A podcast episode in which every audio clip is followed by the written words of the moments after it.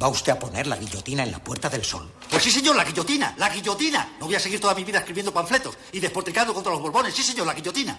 La reina. ¡Zas! Guillotina. Los chulos de la reina. ¡Zas! Guillotina. Los chulos del rey. ¡Zas! Guillotina. Los ministros. ¡Zas! Guillotina. Los obispos que los rodean. Guillotina, guillotina, guillotina, guillotina. Todos guillotinados. Sí, señor, la guillotina. ¿Ha terminado usted? Sí, señor. Vamos a comer.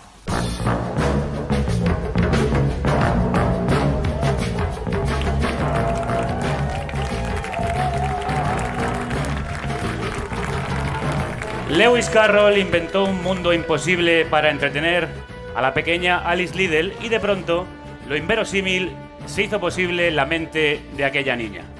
Para crear realidades que no han existido, primero hay que imaginarlas. Para que Alicia llegue al país de las maravillas a través de la madriguera del conejo, tiene que creer en unicornios, como le dice un unicornio a Alice. Para que una niña se convierta en escritora, en científica, en capitana de barco, en música o en jugadora de baloncesto, antes tiene que soñarlo, acariciarlo en su cabeza, esculpirlo en su mente. Tiene que contarse el cuento para acabar protagonizándolo. Por eso son importantes los referentes, las pioneras, porque son el reflejo que nos invita a cruzar el espejo hacia el otro lado.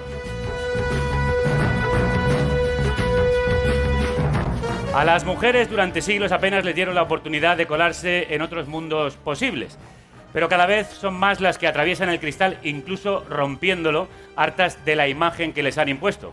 Tienen prisa, y es lógico, como el señor conejo. Tienen una cita con la historia, con la suya y con la de todas, para la que han estado esperando demasiado tiempo. Hartas de tomarse la pócima que las empequeñece, quieren morder el trozo de pastel que las hace grandes.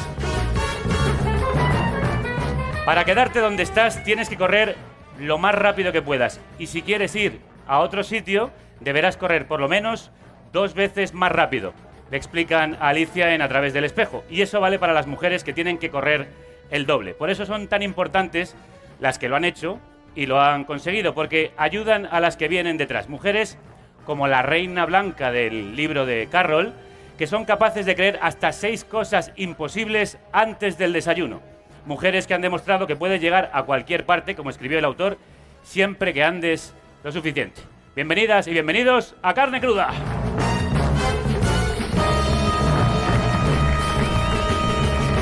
Y dos mujeres maravilla que han llegado a donde han soñado protagonizan el programa de hoy en Casa Corona, la supercampeona de baloncesto Amaya Valdemoro y la Alicia que desde su madriguera se ha hecho grande y se ha convertido en Alice Wonder.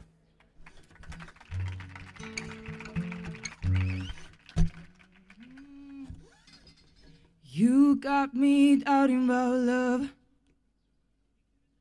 You got me doubting if it ain't real what I thought it was. And you got me changing my view, my north. My heart's not where it was. No, such a stupid voice fills my ears and my bones. Grabs my tongue, pushes it down below. Digs inside my chest, seeks for something they call soul. I don't know anymore. Because the world is changing me.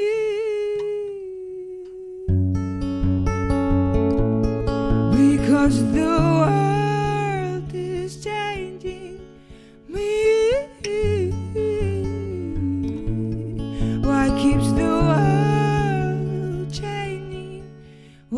I see? What's the price of having had faith? Should I quit? Maybe start to disobey. Too much noise around to hear what they say. All the rest seems not like such a stupid game now. Such a stupid game now. Such a stupid game now. Such a stupid game. Will you hold me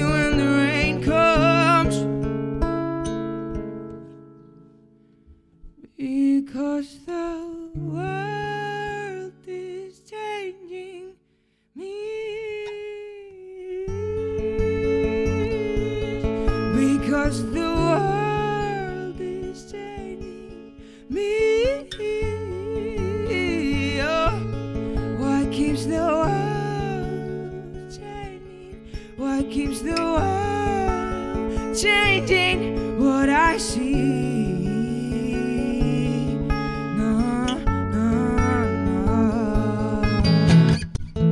You've got my heart.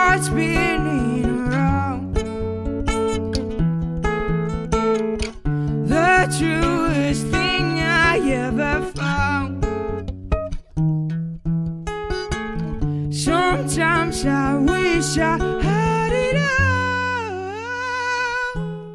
Now that the world is changing, because the world is changing. Why keeps the world changing? Because the world is changing. Don't you see that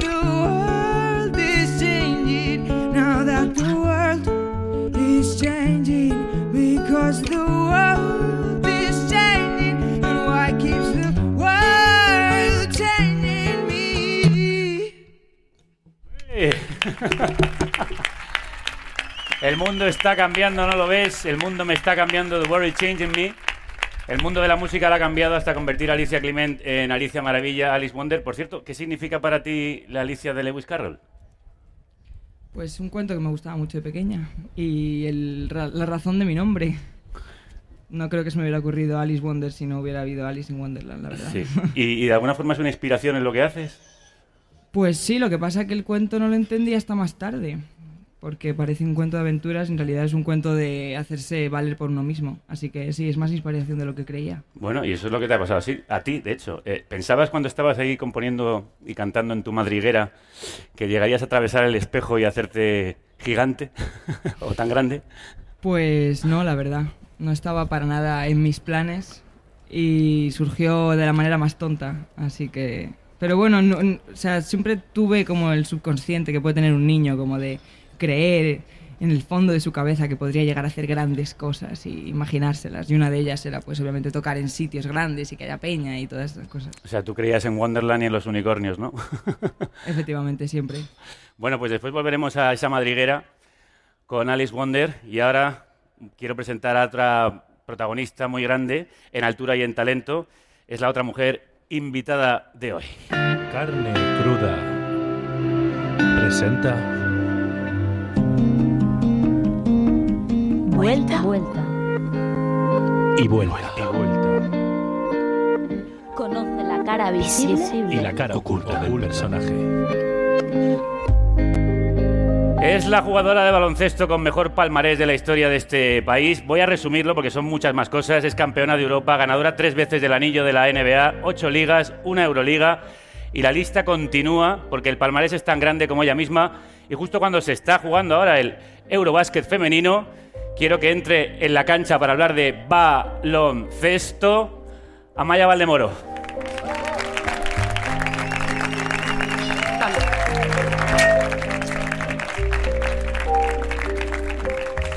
Yo que no ando mal de altura, hoy tengo a dos mujeres que me... Bueno, una me saca casi una cabeza y la otra está ahí, ahí conmigo. Que Alice es grande, de altura, en talento. sí, porque además tú eres fan de lo que hace, ¿no? Muy, muy, muy fan. Es, es una máquina. Admiración total. Bueno, creo que... Sería una Miss Buckets, ¿no? Anotadora compulsiva. Claro, por cierto, que a ti te llaman en televisión tus compañeros de Movistar Plus mm, buckets. ¿Por qué? Buckets. Es un término americano, ¿no? De puntos fáciles, ¿no? Entonces es un, un elogio. También me dicen que era chupona. Sí, ok. E- egoístona cuando jugaba. Y digo que eso, ese término se tendría que eliminar, ¿no? Porque al final el balón le va a quien no tiene miedo a ese momento, ¿no? Y es un paso al frente, eso es talento y a veces que he sido yo, a veces que he sido otra. ¿Tú nunca has tenido miedo a recibir el balón, a asumir la responsabilidad de las canastas difíciles? Bueno, yo creo que eso al final entrenas, es los momentos y va un poquito con el carácter. Después del partido. Digo, madre mía, la que La he liado. ¿no? A veces que salía bien y otras veces que salía mal, ¿no? Pero al final estás entrenando para un momento, te juegas unas Olimpiadas en 30 segundos, ¿no? En una acción. Hay veces que te toca a ti, hay veces que lo haces bien o lo haces mal. Y cuando lo haces mal es cuando mejoras. ¿Sí? Sí. ¿Se aprende más de los errores que de los aciertos? A base de tortas espabilas, ¿no? Si todo fuese fácil en la vida no, no tendría mérito ninguno, ¿no? Yo creo que la derrota en el mundo del deporte y entiendo que también en el mundo de la música cuando haces cosas mal, pues es cuando, cuando vas creciendo como persona y como jugadora. ¿Te has dado tú muchos, muchos Muchas. golpes? Bueno, muchísimos eh, físicos y también de, de toma de decisiones. ¿no? Yo creo que al final, con el paso del tiempo, la madurez, la toma de decisiones va mejorando muchísimo. ¿no? Y luego también las llamadas al orden de- del papá y de la mamá y de la familia, ¿no? porque también hay veces, me fui de casa con 14 años. Claro. Pero ¿cómo son esas llamadas al orden? Porque han visto jugar eh, a- algunas jugadas y han dicho, has hecho mal, no tenías que haber hecho esto, tenías que Pues haber hecho lo otro. he tenido llamadas al orden de momento, no del juego, sino a lo mejor me iba pues, discusiones con los árbitros y llamadas al orden en, en mi día a día, ¿no? Mm. Porque estaba saliendo un poquito de más, Amaya no te gastes el dinero, Amaya tal, Amaya cual. ¿Cuál ha sido el momento más amargo de esos errores que has tenido en decisiones importantes? ¿O fallos de estos de esta canasta había que meterla para ganar el partido? Bueno, hay muchos, ¿no? Yo creo que el momento más duro a nivel profesional fue con el mejor equipo que teníamos en el 2011. ¿sí? Sí. Eh, nos lesionamos tres jugadoras de- del equipo y cuatro años tira- los tiramos en un partido a la borda. No pudimos ir a, a las Olimpiadas del 2012, que era cuando pensaba que me iba a retirar. Por, por nada, por decisiones, eh, cargas de entrenamiento, entrenabas más, lesiones y todo el trabajo de cuatro años cuando teníamos equipo para ganar el europeo y ser medalla en las Olimpiadas. Adiós. Y a mí pasó el tren. Yo nunca pude tener medalla olímpica y ahora mis compañeras, las que has dicho, pues son medalla plata olímpica actualmente. Bueno, pero no te han faltado todo el resto de medallas, No, de no, no, honores no y quejo, de premios, no, te puedes quejar. ¿Y cómo se asume ese momento? El momento frustrante, ¿cómo se levanta una de eso? Ah, mira. Bueno, estuve llorando dos días y que he sido el primer recuerdo que tengo de pequeña. eh, con seis años yo me levantaba a ver las Olimpiadas de Los Ángeles. Sí. O sea, he sido una obsesionada del deporte. Yo sabía que iba a ser deportista. Bueno, pues las Olimpiadas del 2012, que fue cuando la mujer dio un paso al frente, cogí- eh, ganamos más medallas que los hombres y ha sido un poco el llamamiento ¿no? de que nosotras estamos aquí, pues no vi nada, porque es que me dolía el corazón, el alma y, y todo. Fue un momento muy, muy duro, ¿no? porque fue una cagada muy grande. Claro. Está mal dicho, pero es así, ¿no? Y, y el deporte es así de injusto. No, no, no tienes segundas oportunidades. Como mucho, un deportista puede estar en cuatro Juegos Olímpicos. Claro. ¿Y qué te decías o qué te has dicho tú, no solo en ese momento, sino en otros momentos de caída, de cómo te has levantado? Bueno, eh, con trabajo. Al final yo creo que el ser humano tiene la capacidad de saber lo que haces bien y lo que haces mal. Y normalmente con un fallo así, pues eh, recapitulas y ves todo lo que has hecho mal y al final todo el talento que, que todo el mundo tiene un talento hay que trabajarlo y hay que hacer lo que peor se te da, que es lo que más cuesta, ¿no? Entonces pues hay que echar muchas horas en la cancha, hay que echar muchas horas de fisio, de descanso, de recuperación, hay que echar muchas horas también De de, aquí, de, de visualización, eh, hay que, hay que trabajar con psicólogos eh, pues para que llegues al momento en tu mejor estado. ¿no? Eh, todo se define en nuestro deporte en 40 minutos y a lo mejor en una acción de, de 10 segundos. Hablaba yo antes que los mundos posibles hay que visualizarlos, como decía Lewis Carroll, como le explicaba Alicia cuando imaginaba ese imposible que se hace realidad en Wonderland. Para ganar también hay que visualizarse ganando. Mueve muchísimo. Mira, eh, cuando empecé a trabajar con el psicólogo, eh, lo primero que me pedía es hacer trabajos de visualización y me decía, tienes que verte en diferentes escenarios, tienes que verte y, y cómo te ves, ¿no? Y hay algo que define muchísimo pues esa capacidad que dices de liderazgo o de carácter, ¿no? Porque es esa hecha para adelante. Yo, pues yo me veía metiéndolas. que es así, yo cerraba, cierro los ojos y me veo metiendo triples. Claro. Y eso es, eso es una ventaja, ¿no? Pero lo que dices, cuando eh, has fallado un tiro libre para, que me ha pasado, para ganar un partido o ha hecho una falta, eh, que perdimos una liga, eh, tú cierras los ojos y te ves cagándola. Claro. Y entonces tienes que, que hacer mucho trabajo de, de repetición para que luego todo sea mucho más sencillo. Parece una tontería, pero no lo es. Luego también creo que eh, hay que aprender a respirar, a bajar las pulsaciones, que hay, hay un montón de cosas que no es el meramente si saltas más o corres más. Antes hablabas de esas Olimpiadas en las que las mujeres españolas fueron mm, más exitosas que los hombres, que los atletas que se habían presentado. Pero cuando tú empezaste en el baloncesto no era así, no había referentes Nada, cero. O sea, mis referentes eran masculinos. masculinos todos, Drasen Petrovic, que para mí ha sido mejor jugador europeo de todos los tiempos, Sin y duda. desgraciadamente no teníamos ningún referente femenino, ¿no? Así que había que fijarse en los hombres, que jugaban muy bien al baloncesto, pero mm, me daba pena, ¿no? Y luego, a medida que ha ido eh, evolucionando la vida, la sociedad, creo que Internet hizo muchísimo para los deportes minoritarios y para el deporte de la mujer porque abrió muchas ventanas para niñas que como yo cuando tenía, teníamos un sueño, porque mi sueño no era ser baloncestista, ¿eh? jugador de baloncesto, era ser campeona olímpica de atletismo. Sí, sí, de 1500, ¿no? 1500, a muerte, el atletismo. ¿Sebastián Coe o qué? ¿Eh? No, me gustaba mucho español eh, José Luis González. Sí, Fermín Cacho. Fermín Cacho, claro. Pero bueno, ah, 1500 metros. 500 metros de una. Sí, sí, de una, claro. sí, sin paradas. O sea, pero tú- sin parar claro, a sí. repostar. Puedes intervenir siempre que quieras, No, sé que me no. gustan estas preguntas. son, 1500 son tres vueltas y media a la pista de atletismo y normalmente corren 8 o 8 o 10. Y entonces, pues bueno, Sebastián Coe era un, Claro. un- una, un hacha. En un hacha. ¿Y cómo pasaste de querer ser campeona olímpica de 1500 a baloncestista? Pues de casualidades de la vida, porque mi hermana, que le gusta el deporte, pero tampoco jugaba al baloncesto, un día fue a verla jugar. El equipo contrario no, no, no vino y me dice, métete. Y yo, la verdad, que he sido bastante chicazo, he jugado muy bien al fútbol, al baloncesto, a cualquier deporte. Y me metí a jugar y había una chica que estaba federada. Y me dijo, pero esta chica, porque lo que sí que hacía era correr y saltar mucho, obviamente. ¿Y ya eras alta? Sí, Ya. yo con 13 años medía unos 72, 74. Ostras, sí que eras alta, sí.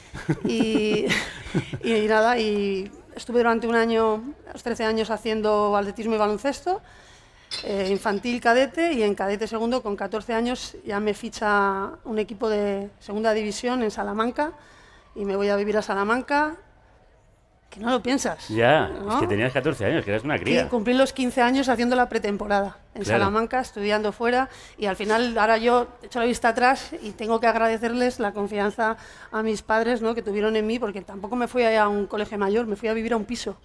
Entonces por eso te decía las llamadas al orden, porque yo vivía en el piso con dos chicas de 18. Eh, me lo pasé muy bien, engordé 12 kilos, 12 kilos, 12 kilos. Pero me ponía morada. Así que no, y- Te pusiste un poco troncho. Vino mi padre, me acuerdo que tengo una anécdota buenísima. Mi padre se fue a trabajar a Argentina, vino y cuando me vio se le caían las lágrimas. Pero a mí me daba igual porque corría, seguía corriendo mucho y saltando mucho y me daba igual, seguía metiendo muchos, muchos puntos. Pero bueno, al final todo, todos estos fallos y estas cosas que no piensas al final te hacen pues, saber lo que tienes Bueno, que es hacer. que también, ¿no? claro, es una chavala, quiere decir que 15 es normal esa, esa inmadurez. ¿Y de qué manera te cambió la adolescencia empezar tan pronto? Es que yo lo tenía clarísimo, no, no, o sea, yo, yo para... ¿Eh? Todo, ¿no? Supongo. Con 14 años irte a un piso para ser... Es que yo estaba ¿Jugadora feliz. profesional? No, no, no lo, ¿Qué te bueno, lo tienes que poner. en- No había móviles, no había internet. O sea, Había, los móviles eran campo. No, no, no. Entonces, claro, eh, mis padres venían a verme eh, todos los fines de semana a los partidos y el piso no tenía teléfono. Entonces, me tenía que bajar al bar de abajo a, a la llamada de rutina. Amaya, ¿qué has hecho hoy? Lo bueno y lo malo. Y hacías el reporte. Totalmente.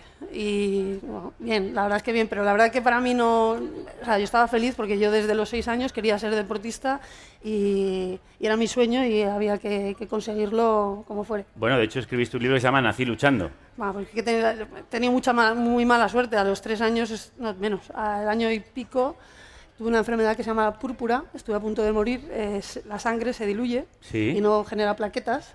Y entonces le dijeron a mi padre que si en horas no, no empezaba a generar plaquetas, adiós a Maya. Ujú. Y a partir de ahí... La y generé. aquí- y entonces la mi abuelo, mi abuelo siempre me metía, me, me decía que tenía que la sangre que tenía que no era de la familia, me ponía, me ponía negra, negra, negra, negra. Y bueno, luego las lesiones, la muerte de mi madre, bueno, pues al final eh, creo que la, la vida para nadie es fácil y hay que vives luchando ¿Tú siempre has sido muy competitiva y muy competidora? demasiado. Soy un coñazo. Si sé que no puedo ganar, no juego. Bueno, has jugado mucho sabiendo que podías bueno, perder. a mi deporte, a otros deportes no. Es, eh, se- no es tan bueno ser tan competitiva. Sí, ¿por qué? Porque no juego a las cartas, me enfado. Bueno, tengo aquí unas amigas que en Nochevieja monté un pollo porque empezamos a jugar un juego estúpido y, y me subí a la habitación varias veces. En serio, de, de Porque- puro cabreo, Oye, no sabes estaba- perder. Hombre, porque me estaban haciendo trampas, están por ahí. Bueno, claro, una cosa es que te hagan trampas, pero ¿tienes mal perder o qué? Nah, pero, no- pero me enfado. Nada, tirando un poquito a... Para nada. no, he cambiado, he cambiado. Ahora ya lo, lo encajo Bueno, mejor. lo bueno es que lo has solucionado ganando. Que Claro. Quiero decir que no tiene ese problema porque, a- atención, tomo aire para contar lo que ha hecho esta mujer. Ocho ligas españolas, nueve copas de la Reina, cuatro supercopas de España, tres copas de Rusia, una superliga de Rusia, tres anillos de la WNBA, una Euroliga, tres mundiales de clubes, un Eurobásquet, dos medallas de plata y de bronce y una medalla de bronce en un mundial. Parece un rap. Esto parece un rap, efectivamente. Gracias. Merece un rap esto. ¿Cómo llega una chica de Alcobendas a hacer todo esto? Bueno, pues entrenando mucho y teniendo la suerte de tener, que tengo aquí es compañeras, compañeras muy buenas, Sí. que me aguantaban lo coñazo que he sido entrenando, los gritos que he pegado, porque he sido también, he ido evolucionando, ¿eh? pero... ¿Eras un poco jefa y...? No, sí, Sí. porque Nah. no, pero ¿sabes lo que, ¿sabes lo que pasa? Que cuando, cuando eres joven no piensas las cosas, entonces te piensas que todo el mundo es como tú piensas, ¿no? Entonces Claro. yo pedía la misma exigencia y el mismo trabajo que yo tenía y la gente es diferente. Y poco a poco, a base de tortas, a base de, de darme cuenta de que el baloncesto es un deporte de equipo, De pues equipo. eh, fui evolucionando. Pero yo al principio era demasiado exigente con mis compañeras. Fui a Estados Unidos con 20, a la NBA, y me di cuenta que yo competitiva era cero. Que las, las que tenía al lado Esas sí que eran, ¿no? Entonces dije, toma pastillita, Maya. Ala, ahora vas y lo cascas. No era nada. Y lo pasé mal y entonces dije, hay que cambiar el chip.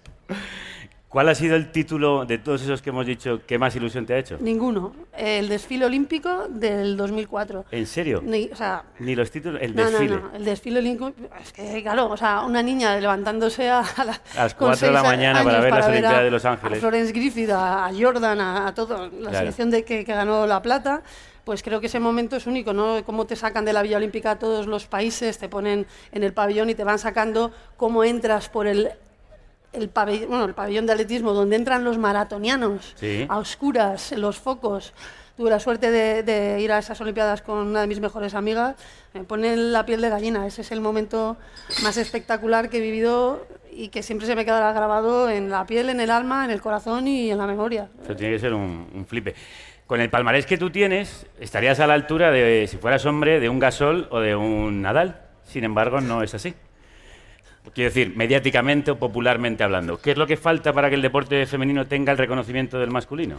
Porque es Bueno. que tú has ganado lo que no está escrito. Bueno, yo creo que lo primero es no pensar en los esques y los isis tienen que estar fuera, ¿no? Y yo creo que lo que falta es invertir dinero en el deporte femenino y la, la muestra más clara es ahora en el, el Mundial Femenino de Chicas. Eh, han metido una inyección de dinero al, al fútbol femenino que se está, se está notando, ¿no? Si tú miras el palmarés de todos los deportes equipo de España, el balonmano, el baloncesto, estamos a años luz del, del fútbol femenino. Y el fútbol femenino, eh, la federación tiene una capacidad económica mayor a las Estáis demás. años luz por encima, quiero decir. Por encima, por sí, encima los de, de éxitos de esos deportes femeninos son mayores que los del fútbol. O sea, que está yo- empezando a crecer yo ahora. estoy feliz por las, Sí, sí. por las chicas, ¿eh? Sí, que, oye, chapó y que aprovechen el momento, ¿no? Porque van a pegar una mejora tremenda. Pero al final, si tú metes dinero para facilidades, metes dinero para que les televisen en, en prime time, en Telecinco, eh, hay partidos, pues al final eso genera eh, movimiento, genera sponsor, genera ilusión de niñas pequeñas, eh, hay... es todo, ¿no? Claro. Y luego los resultados irán llegando, pero al final yo siempre he dicho que eh, a mí me preguntaban lo que me has dicho tú más o menos, yo decía, yo no, no, a mí no me gustaría ser gasol, yo quiero tener las mismas facilidades que tiene Pau para entrenar, porque al final el deportista lo que busca es la excelencia. Y yo quiero tener los mismos fisios, los mismos horarios de entrenamiento, los mismos viajes. O sea, yo he entrenado siempre después que los chicos. Eh, tú en un equipo de baloncesto puedes encontrar a la mejor jugadora del mundo, pero nunca vas a encontrar al mejor entrenador porque va a estar en los hombres, Ya. porque tiene más visibilidad y gana más dinero. Entonces yo siempre decía que a mí, por favor, darme dos semanas para entrenar con un equipo de hombres, que quiero ver qué mejora tengo. Y esto está cambiando, afortunadamente. Está cambiando algo. Está ¿no? cambiando. Pero- Hay que, esto es una carrera, es un maratón. Estamos en el kilómetro 10. Todavía Quedan 32. Todavía quedan. Sí, de hecho ayer podíamos leer una entrevista en el diario.es a las jugadoras Laia Palau y Ana Cruz que decían, a ninguna nos da para vivir con todo solucionado como les ocurre a los chicos de élite. De baloncesto no se vive, las mujeres no vivís, o A la ver. mayoría de ellas. A ver, sí que es verdad que, que cuando estamos en activo ganamos mucho más que la media, ¿no? Pero ese dinero te da, pues, para, eh, si eres inteligente, te compras tu casa, tu coche, tus vacaciones, tus caprichos, pero luego, pues, lo que me ha pasado a mí, yo no puedo vivir de lo que de lo que he ganado, entonces tienes que buscarte la vida, tienes que, que trabajar. Yo dejé los estudios en primero de carrera y porque no, no me daba la vida, estaba en la selección, en la NBA femenina, en los clubes, Euroliga, y al final había que, que, que- que ver qué quería, ¿no? Y, y hay, dejas muchas cosas eh, a un lado. Está cambiando, pero tienes que tener los pies en el suelo, tienes que, que ver qué vas a hacer después, porque el vacío que hay cuando te retiras eh, se pasa muy mal, muy mal. Sí. ¿Tú lo has pasado mal cuando dijiste adiós? Imagínate desde con los seis años eh, persiguiendo un sueño y de repente te dicen, no, es que ya no, no puedes hacer- Aparte yo no puedo hacer deporte porque estoy hecha una mierda. Básicamente de- me destrocé el cuerpo. eh, no vas a poder jugar nunca más al baloncesto y ahora vete a- al mundo laboral. Cuando en el mundo del deporte nos tienen una burbuja, no sabemos qué es la vida de, de un trabajador de Claro, diario. claro. Y, y es un. Bueno, de hecho ha habido muchos casos de, de depresiones, ha habido suicidios, porque es muy, muy duro. Y yo sí que creo que el Consejo Superior de Deportes tiene que, que invertir dinero en eh, dar facilidades a los deportistas para encaminar y, y ver qué pueden hacer eh, después de la retirada. Claro, te iba a decir casi la reinserción. Es que es, o sea, yo al final, mira, no sé si le pasa a Alice, yo cuando salía a jugar, yo tenía las mariposas en el, en el estómago. Yo ya, a mí eso se me ha acabado. Eh, Yo no lo tengo con nada. Y soy afortunada porque vivo de, todavía del deporte. Pero tengo un vacío dentro de mí que, que nada eh, lo va. O sea, a mí me gustaba jugar, me gustaba mm, anotar, me gustaba fallar, me gustaba estar con mis compañeras. Y eso se ha terminado. O sea, no lo, mm, se acaba. Yo lo dejé un 31 de junio, creo, y ya está. Ya está. Adiós esa Claro, parte es como de mi vida. si, como si Alicia no pudiera volver a tocar en directo, por ejemplo. Eso sería matador, ¿no? No, no puede volver a Terrible. cantar. A cantar. A cantar. Claro, claro. Nada. Hostia. No a tocar en directo, a cantar. No, o a tocar, ¿no? Pues- No, tú imagínate que te pones a, a cantar y te quedas afónica. Que es lo que me pasa a mí, porque digo, bueno, por lo menos mato el gusanillo, que me voy a jugar con mis amigas y me lesiono. Sí. Digo, pues ¿para qué voy a seguir? ¿Y no has pensado, por ejemplo, en entrenar? no, ¿Por? porque no tengo paciencia. no, eh, sí que creo que podría... Pero has ido aprendiendo, tú mismo has dicho, No, sí. durante No. todos estos años. No, no, eh, no quiero, básicamente porque me fui de los- con 14 años fuera de, de casa y no quiero seguir con la, maleta, con la maleta a cuestas. Al final, una de las cosas que sí que echaba de menos es tener una estabilidad. O sea, yo he estado viviendo en Turquía, he estado viviendo en Rusia, he estado viviendo en Estados Unidos. Que demasiado, ¿no? Ya. Y quiero estar tranquila y es vocación, sí que entrenadora de, de técnica individual, sí que puedo, pero al final ser entrenador es una historia muy seria. Bueno, te has metido a comentarista, estás Sí. eh, trabajando en Movistar Plus, donde además Recibiendo tienes un programa. Sí, sí. Estábamos comentando antes de entrar que, claro, es que las aficiones del deporte son durísimas, ¿no? No, le parece, me dicen, ah, esto es muy fácil. Digo, mira, es muy fácil, ponte tú ocho horas en directo, comenta y luego...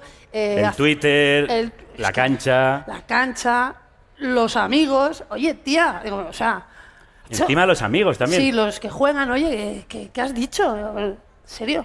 Pues eh, lo que veo, Claro. Luego lo intento decir con mucho cariño, pero la verdad es que es duro, ¿eh? Porque yo pensaba que era más fácil y te tienes que preparar los partidos, tienes que...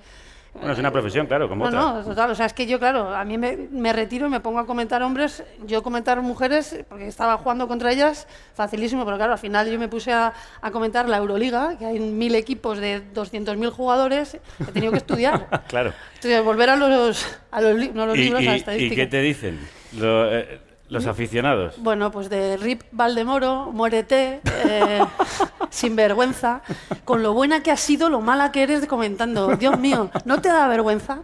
Pero luego hay buenos, ¿eh? Hay Sí, buenos, hombre. hay buenos, hay buenos. ¿Cómo lo llevas Así tú? que- no, al primer año decía, "Pf, madre mía, digo, hasta me está cayendo la del pulpo. ¿eh?". Digo, me plantea, digo, joder, digo, es que yo creo que, que soy imparcial. Pero no, no, aquí la gente ve lo malo que dices No, los catalanes equipo. te llaman madridista, los madridistas te llaman barcelonista. Sí, los de Unicaja, pero es que de todos, de los de Gran Canaria, tengo para todos.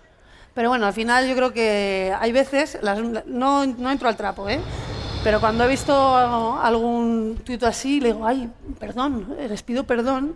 Y digo, la verdad es que tienes razón. Y entonces ya se vuelven locos. Que les Entonces- has hecho casito. Entonces me piden perdón Claro. a mí. Dice, no, no, la verdad es que perdóname tú a mí.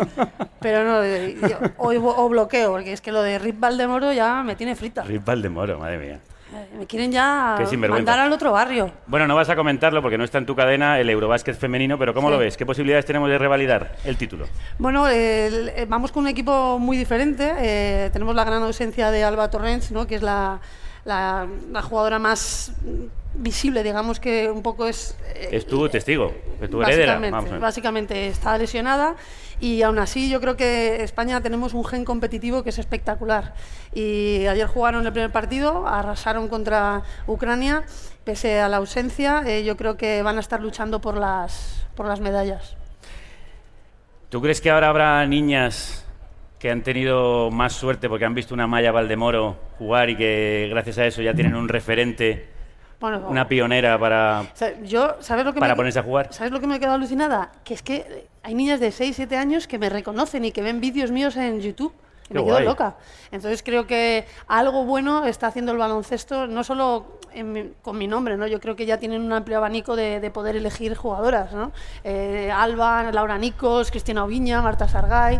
Creo que somos afortunados de tener una generación que, que es espectacular y luego aquí también tengo que hablar, ¿no? O sea, es más fácil llegar a una deportista femenina de élite que a uno masculino, ¿no? Estamos los mm, como muy encorsetados, no les dejan eh, esa libertad que a lo mejor nosotros, ¿no? Somos más llanas. Y eso al final engancha más y tenemos más, más seguidores fieles. Pues nosotros lo que tenemos la suerte es de tener hoy aquí a Maya Valdemoro. No te vayas, que vamos a volver No. contigo, pero estamos en un uno para uno con la otra mujer maravilla. Bien, ese aplauso. Y ahora vamos con otra que también parece que se tomó el pastelito de Alicia ese que hacía crecer. Sí. Alice Wonder de nuevo. Vale, pues esto se llama la apuesta y después de hablar de baloncesto. que me hace gracia la combinación.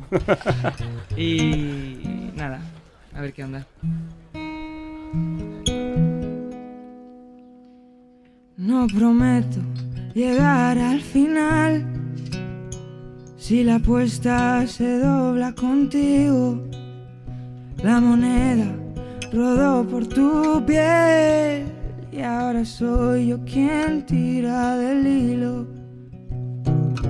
Sé que no puede durar. Este no es mi sitio. Cuando deje de brillar, recoge tus cosas y vente conmigo. Vente conmigo. Dibujamos los bordes con sal. Compartimos la copa de vino. Y en el postre brindamos los tres. La verdad es un vaso vacío. Es un vaso vacío. Sé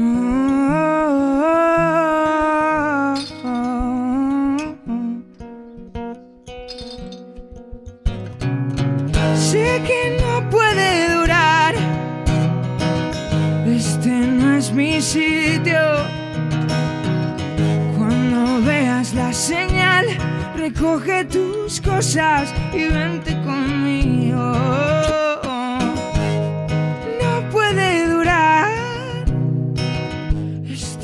Es mi sitio.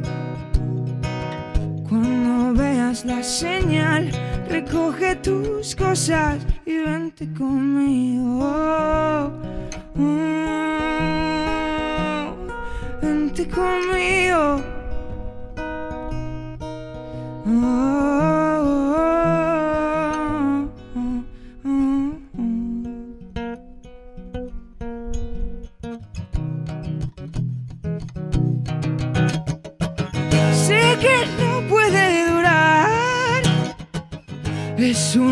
espejismo.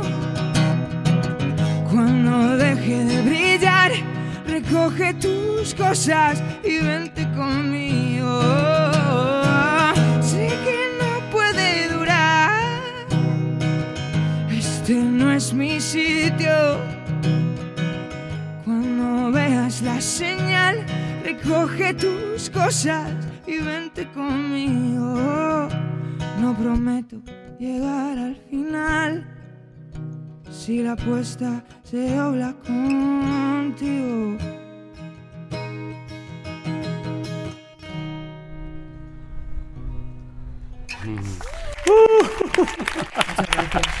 La apuesta, la canción de que ha hecho con Guille Galván de Vetusta para la película ¿Qué te juegas?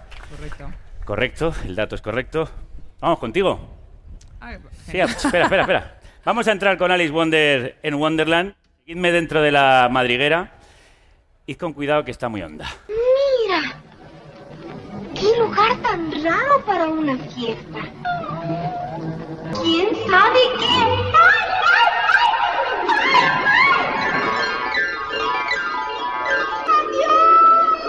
ay, En la madriguera de su cuarto, Alicia Clement dijo adiós.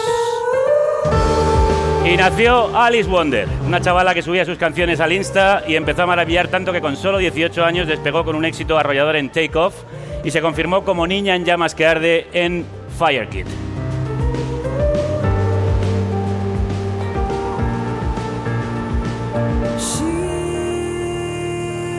Escuchando Play Game, nos vamos a colar en su cuarto de juegos en Wonderland, donde vamos a jugar a conocerla con la ayuda de los personajes del País de las Maravillas. Pero antes de las preguntas, lo primero es lo primero, como dicen Tumbledy y Tumbledum. Lo primero una visita es un apretón de mano. Lo primero, un apretón de mano. Después decir tu nombre. Mi nombre es Crude, ¿el tuyo? El mío es Ali. ¿Qué? Sí. Sí, ¿no? pues tú sabrás, Alice, ¿no? Es que como has dicho crudel. Crudo, crudo. Ah, crudo. Bueno, es que estamos en el Día del Orgullo, No, no, entonces me- yo mm, utilizo un poco el, el- el E Ah, crude, inclusivo. lo has dicho- no, realidad he dicho crude, crudo, pero bueno, nombre, crudo, Freddy crudo, crudo. Eh, Bueno, creo que la oruga fumeta levanta una de sus patas porque tiene algo que preguntarte. ¿Cómo le explicarías a alguien quién eres tú y lo que haces? Pues yo soy una persona que habita una ciudad llamada Madrid y mm, que le ha dado por hacer música como de toda la vida y bueno, toda la vida ha hecho música y ahora pues le ha dado por sacarla y y podría decir tantas cosas sin ninguna, esto demuestra bastante cómo soy, la verdad, esta respuesta. Bueno, tú has llamado lo que haces, la música que haces, nostalgic, dream rock, pop, whatever. Sí, nostalgic dream rock, claramente. O sea, sí. eh, sí, Me eh, parece una rock onírico, perfecta, nostálgico. Sí. Sí, porque es un poco pop, es un poco rock, cru- luego es un poco indie, guitarrita, no sé qué, luego de pronto es un poco... O sea, el nostalgic es lo más importante, porque todo el rato te dan ganas de, yo qué sé, de volver algún recuerdo, ¿sabes? En mis conciertos siempre me dicen eso. Tú eres muy nostálgica. Estaba recordando, Ah, me has hecho recordar... sí, y a ti te pasa, tú también eres muy nostálgica. No, ¿Ah, no? no, no me gusta Lo será. nostalgiar. Lo será. Lo será. Tú es 20 que ya- añitos. es que, claro, tiene 20. no has tenido tiempo de tener No, lo nostalgia. fui, lo fui, ¿Lo dejé de ser, sí, hombre. ¿Pero qué lo fuiste con 17? Empecé ¿Tenías siendo unas nostalgia de lo- dramas. No, hombre, con 13, 14 ya empezaba a, to- a tocar a saco. Claro, es que tú has empezado muy pronto. tú solo tienes, perdón, solo tienes 20. Solo tengo 20, sí. Qué fuerte. Eh, sí, señora Flor, pregunte, pregunte. Oye, ¿de qué clase de jardín provienes tú? Del jardín que está entre el barrio Cani y el Pijo. ¿Ah, sí? Sí. Ah, Mitad, esta, mitad. esta otra Flor también tiene una pregunta para usted. Dinos de qué especie, o digamos género, provienes, querida. Del género neutral. Neutral. Sí. Siempre me he sentido neutral. ¿Qué quieres decir con eso? Como 50-50. Un poco de todo. Un poco de esto y un un poco poco de del todo otro. y nada de nada. La verdad. Bueno, de hecho, viendo las eh, versiones eh, que subías a Instagram, Mucha gente me confunde con un tío. ¿Vas a decir eso? no. Ah. ¿Te ha pasado o qué? Sí, a saco, a saco. Hombre, por la voz. Pues Sí. es una voz bien grave. Es un chico, Easy the Boy, sobre todo los... Los, Los, es- los guiris. Los guiris. Easy the boy. Sí, los guiris en las preguntas en inglés que eran como de...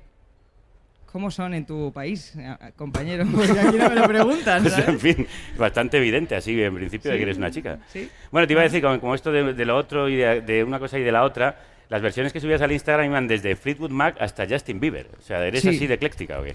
Sí, porque yo creo que un- una canción cuando está bien hecha, está bien hecha. Y las buenas canciones comparten más de lo que creemos y me puse a analizarlas y yo creo que, o sea, yo me abrí una cuenta de Instagram cuando tenía 16 y empecé a colgar las versiones de las canciones que yo me parecía que estaban, que estaban bien hechas y las hacía a mi rollo, que es bastante nostálgico. Sí, te lo llevabas Todo- muy a tu terreno, sí. Ahora me vacilan con que si yo canto el cumpleaños feliz también va a sonar como triste, ¿sabes? O sea, Como el del año pasado, va a sonar sí, como el del año pasado. drama. ¿Y, y qué es lo que tiene que tener una canción para que esté bien hecha? Ya que las has analizado. Tiene que ser de verdad.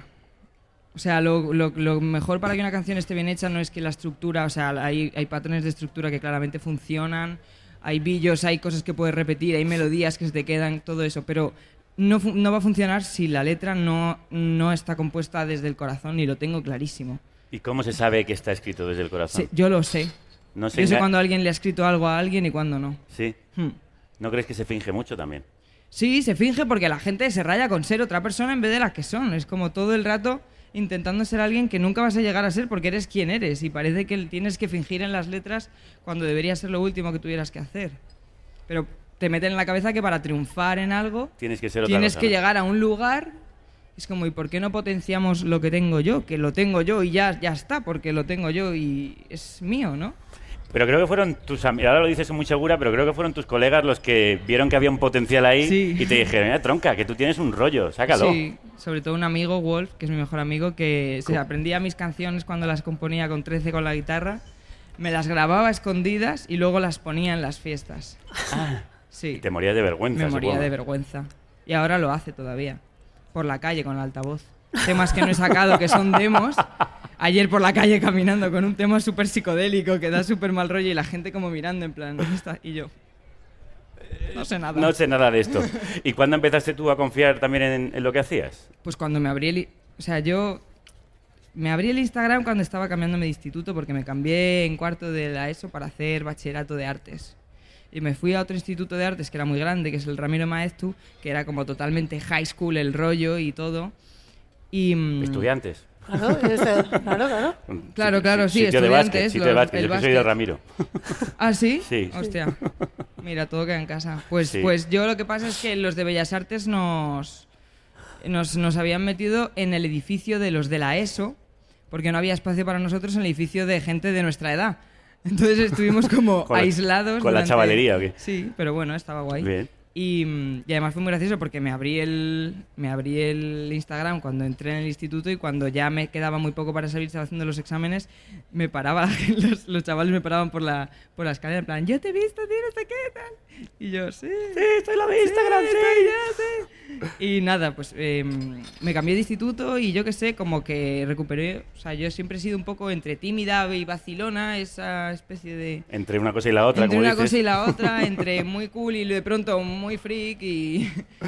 Y entonces me dio por soltarme y, y había unos pasillos altísimos que claro, tenían una reverb natural que como para no cantar de vez en cuando. ¿En Entonces serio? me ponía ahí... "Ah", Y la gente pues me dijo, ¿y tú por qué no te abres una cuenta de Instagram? Y te callas un rato. Y entonces me la, me la abrí. De hecho, el primer vídeo que tengo es eh, con que me lo grabó una amiga en el campo, así, con todo el viento en la cara.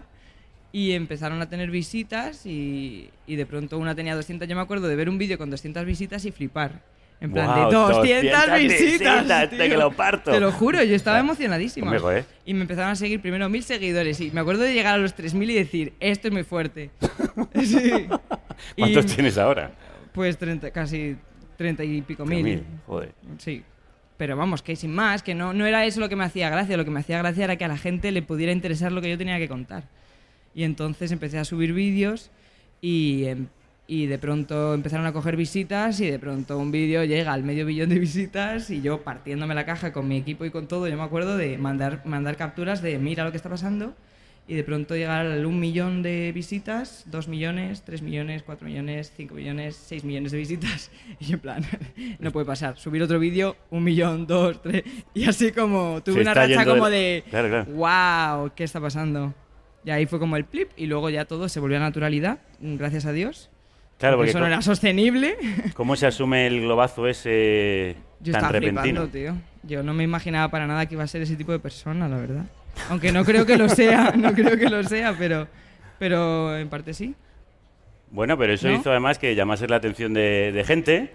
Claro, eso hizo que llamara la atención de Infarto Producciones, que son la gente que me lleva, que molan todo. Sí, y bueno, y los Vetusta también creo que alguno de ellos te echó el ojo, ¿no? Y los Vetusta me echaron el ojo y teloneé la gira más tocha que han hecho ellos en, este- en verano, pues la, la abrí yo, nada más sacar mi disco Fire Kid, que era el primer disco de mi vida, mm, 19 años. Y salías tú ahí con tu guitarra. Bueno, no, lo- salí con mi. Salí con. O sea, monté una banda porque se me fue el disco de madre. Iba a hacer un disco en acústico y al final, pues lo que suena ahí. O sea, Sí, un sí. jaleo. Y yo, ¿cómo me llevo esto en directo? Y pillé a uno de los mejores baterías de España, que se llama Goico Martínez, y a un tío que es. el- con el que voy ahora, que es un crack, que se llama Charlie Moreno. es que nunca le llamo por su apellido, pero es un puto amo también. Sí, sí, sí. Y entre los tres nos montamos todo el tinglao. Y los primeros conciertos de la vida, pues ahí, delante de 12.000 personas, ahí en Valencia y con Vetusta, saco. ¿Y qué sentías tú ahí, tía? Pues. Había una parte que era tan natural que me estaba dando miedo. Era como ella. Yo cerraba los ojos y veía. O sea, me veía ahí tocando y salía y era como de. Hey, ¿qué pasa? Voy a tocar. Y me Como tan normal, como si hubieras... Y cuando. Eres talento puro. Esta tía es un pepino, macho.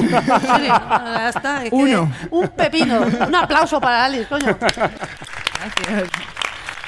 Sí, bueno, y se convirtió...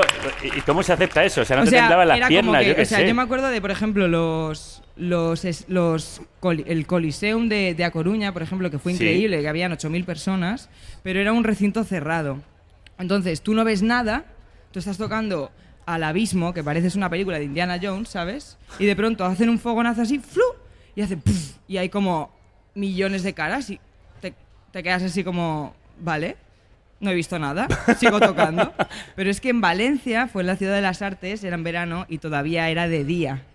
Y yo veía a 12.000 personas que se perdían en el horizonte y yo eh, me acuerdo de flipar. Y además era mi último concierto y me dio mi manager discos y me dijo, tíralos. Y empecé a tirarlos. Ah, no, eso fue en Bilbao. Y empecé a tirarlos y la gente, ¿qué tal? Y yo, vamos a tirar. Era Vamos, que nos vamos. Sí, era como, hasta luego, sí. O sea, no sé. Muy fuerte, pero al mismo tiempo muy normal. Qué loco. Ya. Bueno, te convertiste así en la reina... Oh, por cierto, que viene por ahí la reina de corazones. No, no, no, no, majestad, no vamos a cortarle la cabeza. Todavía no, espere. ¿No quiere hacerle antes una pregunta a esta joven? ¿Sabes jugar croquet? ¿Sabes jugar al croquet? Siempre quise aprender desde que conocí a la reina, pero antes no sabía que existía y después no he vuelto a saber mucho del deporte. Pero hablando de jugar, sí que creo que la música para ti ha sido un juego desde pequeña, ¿no? Totalmente. Que había instrumentos por tu casa, que estaba, tus, tus Claro. padres son músicos. Claro, mi padre es batería y mi madre era... La cantante de Magenta. Sí, sí. Sí, señora. Tenía un grupo ahí muy guay que lo produjo Nacho Cano, luego Sí. se rayó y cortó el grupo y todo, porque Trío, no le gustaba un- la un- industria. una- un grupo de mujeres, además, de tecnopop así un poco gótico, un Tecnopop, poco siniestro. tecnopop. Sí, sí, mi madre llevaba unas pintas, a mí me recordaba a March, la de los Simpson. Tenía el pelo rizado así, pelirrojo hacia arriba, los ojos pintadísimos de morado, y ella tocaba el piano y cantaba, y había una bajista y la otra era una violinista. Ya, ya. O sea, era rock a saco. Y hay muchos vídeos de mi madre haciendo gran playback eh, en los 90, por ahí. y muy guays. Y, y ahí había un piano y unas acústicas en mi casa. A mi hermana le gustaba cantar. Mi hermana era la que iba para cantante y toda esta pesca. Y yo simplemente me no me gustaba cantar porque no me gustaba mi voz. ¿Qué dices? Solo me gustaba, te lo juro. ¿En tenía serio? un complejo que flipas. Ya supongo que se te habrá quitado un poco, ¿no? Sí, ya me da igual, ya no tengo ni, o sea, pocos complejos me quedan. Tuve un momento de deshacerme de ellos porque dije, como no me quite los complejos, mm, vaya mierda, ¿no? Claro, claro. O sea, me tendré que aguantar. ¿Y, y cómo era eso de coger los instrumentos? ¿Tú ponías, te ponías a trastear o tus padres te fueron guiando? No, eh, bueno, tuve un par de clases, rollo, el himno de la alegría en el piano, y, mm, pero yo... este tipo de Lección cosas de... primera y tin, última. tirirín, tin, tin, tin, y yo en plan de, mira, tin, tirirín, tin, tirirín, era como de, lo notas, todo tiene sentido. Y empecé muy pequeña, empecé como con siete años a tocar el piano y me acuerdo de tocarlo, me acuerdo de la primera vez que lo toqué, que di una, una nota y di la misma por arriba con, la, con el pedal de la reverb y fue como, estoy flotando. Entonces empecé a tocar y ya era como de, ¿qué significa esto? ¿Qué es esto? ¿Qué es esto? ¿Qué es esto? Entonces mi madre sabía algo y mi padre es batería, tampoco sabían tanto. Entonces un par de amigos... Oye, sin insultar a las baterías. ¿eh? No, no, mi padre luego tocó el piano y canta guay y todo, pero bueno, mi padre se ha centrado en lo que se tenía que centrar, ¿sabes? Es, mu- es muy bueno en lo que hace, ¿no?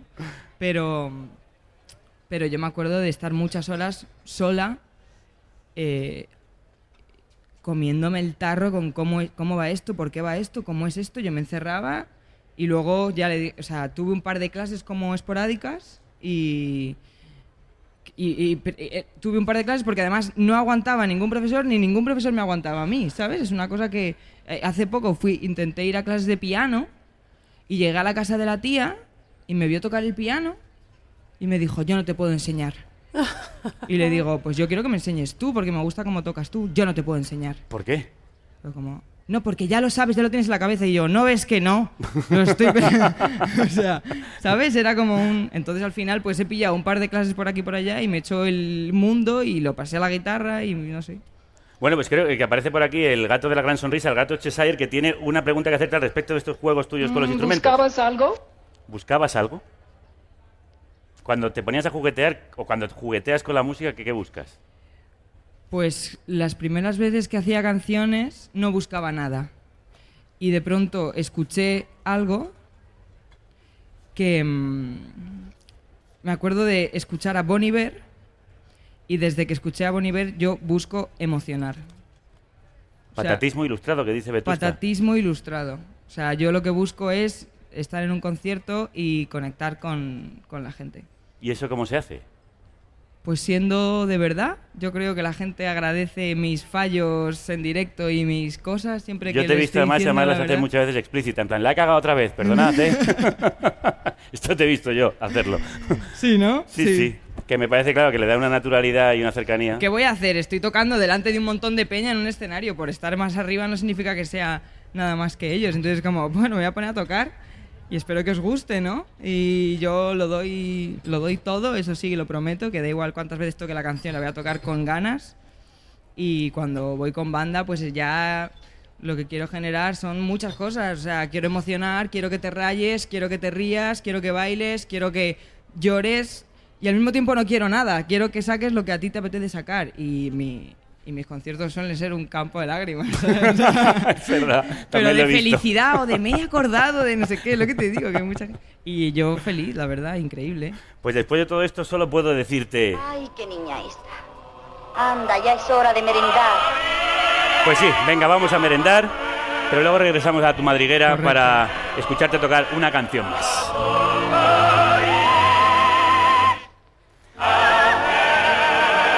Y después de estar en el país de las maravillas creado por un libro, entramos en otra madriguera repleta de libros en la que encontramos una obra sencillamente maravillosa sobre las mujeres que nos dan una lección en estos días en los que hay quien pone banderas nacionales para desplazar a la bandera del orgullo.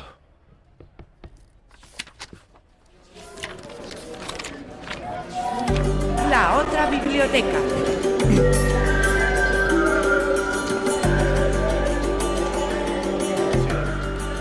Sacaron las mujeres sus banderas al balcón, la sábana blanca, los calzoncillos viejos, el vestido de flores de la última fiesta. Así comienza Banderas, el extravagante y hermoso poemario del poeta gallego Viviano Piñera, que reúne 35 poemas escritos en torno al tema de la colada y de la ropa puesta a secar en el tendedero. Con su escritura seca y limpia, también recién lavada, Piñera repasa la historia secreta y variada de la civilización antigua y verdadera del agua y del jabón. Banderas iza todas las camisas y defiende todos los mástiles domésticos. La ropa en la ventana, la ropa ahumada junto a la chimenea en la Galicia pluvial, la ropa en cuerdas napolitanas que cruzan las calles de lado a lado con su patriotismo cotidiano. La ropa que se lleva el viento, la ropa obstinada que emerge entre las ruinas después de una guerra, la ropa frotada en la piedra y mareada en la lavadora. La ropa colgada en el esqueleto de madera o en la jaula sin pájaros, la ropa púdica en los cuartos de baño, la ropa orgullosa tendida al sol, metonimia pública del cuerpo frágil y vivo con ganas de otros cuerpos. Pero también del cuerpo ya muerto y vencido, vacío, como un calcetín viudo colgado de un último hilo. Banderas incluye asimismo una modesta oda a la pinza de la ropa, ese invento fundamental del que pende La supervivencia de la humanidad, la actualidad del día. En un momento en el que volvemos a golpearnos con banderas abstractas, el hermosísimo libro de Piñera nos recuerda estas otras concretas y verdaderas, que las mujeres izan todos los días sin cólera ni orgullo en nuestros balcones. Quizás nos conviene a todos que también los hombres las levanten, sábanas, bragas y camisas, por fin entre sus manos. Banderas forma parte de Última Hora, el libro de cuentos que Santiago Alba durante años ha escrito para Carne Cruda, publicado por Arrebato, que ahora ondea como la ropa de la colada al viento en las librerías de toda España. Y en este verano en Casa Corona, esta República Independiente está intentando darle vuelta y vuelta a los protagonistas que pasan por esta mesa, así que vamos a ver la cara oculta de Amaya Valdemoro. La cara oculta. La cara oculta. El lado más desconocido. A ver si le sacamos un poco de enjundia a cosas que no haya contado otras veces. Eh, ¿Cómo es esa Valdemoro que existe cuando se apagan los, los focos? Pues muy normal. O sea, toda la mala leche, la furia que tenía en la pista fuera... Me gusta reírme, me gusta estar con mis amigos. Me he vuelto bastante tranquila con lo nerviosa que soy y pues, intento estar tranquila. La verdad es que busco tranquilidad. Estoy muy- Tengo un perro, paso mucho tiempo con él, que me ha dado mucho. Normal. ¿Cómo se llama el perro? 13. 13, pues como el número que llevabas en la camiseta. ¿No, no eres supersticiosa o sí? ¿O era una manera de vencer la mala suerte, lo de ponerte el 13? Pues que nadie lo quería, ¿no? Y eh, al final pues dije, pues para mí creo que es un número que tiene mucha personalidad. Eh, no me gustaban los números, aunque lleve el 9 durante en la selección, me gustaban siempre los números que pasaban de 10. Odio el 5 y odio el 6. ¿Por? No me gustan, son feos. Y el 13 sí que tiene... El 13 es un- tiene personalidad. ¿Y a qué dedicas el tiempo libre? Aparte de a pasear con el perro. A- a- es- Qué, qué simple soy. Pues mira, a ver baloncesto. No, a Bueno, ver baloncesto. no, gusta, ¿no? bueno, pues mira, pues le- escucho mucho, mucho música. Esta chica la conocí por Instagram, soy súper mega fan, ya se lo he dicho. Eh, leo, voy al cine, veo muchas series también. Recomiéndame una peli, una serie y un libro. Bueno, voy a empezar a leer, no te voy a decir eso, voy a empezar ahora el último de Carlos Bardem, que creo que es... Va a eh, venir por aquí. Pues, Vente a verle. ¿cuándo? ¿Qué día era? El 18 de julio. Estoy de vacaciones. Ah, vaya, hombre. Estoy, me voy a Estados Unidos. Pues le, tengo muchas ganas de leerlo porque creo que nos faltan muchos datos, ¿no? Y ha hecho un libro sobre eh, un, eh, un tío malagueño que ha sido uno de los mayores es- esclavistas, ¿no? Sí, de la sí, historia. Y tengo mucho. El último que me he leído es que soy fatal. No me acuerdo, pero sí que no me acuerdo, pero lo tengo ahora y lo voy a empezar a leer. Pues dime una serie. Serie. eh, bueno, me quedaré con una muy típica, The Wire. ¿La Sí, has es- visto? sí, la he visto. Buenísima. Para mí es la más. Y eh, otra que la gente no la conoce mucho, The Night Of, de ah, HBO. sí, sí, sí, sí. La pera. Me han dicho que es la pera limonera, sí. La pera. Y luego que- Una peli. The Night Of. The Night Of. Eh, Y- es y- fácil de ver. Sí. Una, una temporada. ¿De qué va? Eh, un tío que va a la cárcel y es inocente. Y cómo su, su vida cambia. Ajá. La leche. Muy buena. Un papelón, el tío espectacular. ¿Y luego qué era? Una peli, una peli. Ah, una peli. O sea, es que veo tantas, es que no sabría decirte. Es que mm, hacéis muchas cosas de, de estas de... Y no... Mira, el libro que te voy a decir, eh, Martes con mi viejo profesor. ¿Ah? Ese. ¿Lo ves? Ahora me ¿Por qué te gustó? Porque una lección de, de vida. Y, y llega. A mí me ayudó bastante en el momento que lo leí. ¿En qué sentido? ¿Qué necesitabas tú en ese momento escuchar? Bueno, pues eh, a, a mí misma. A mí misma. ¿No te encontrabas? Bueno, es que al final, es lo que he dicho, el deporte te hace... mm, El ego del deportista es muy grande. ¿Sí? Eh, Sí, no sé si en, en la música pasa lo mismo, pero al final estamos con los amigos. No, para nada.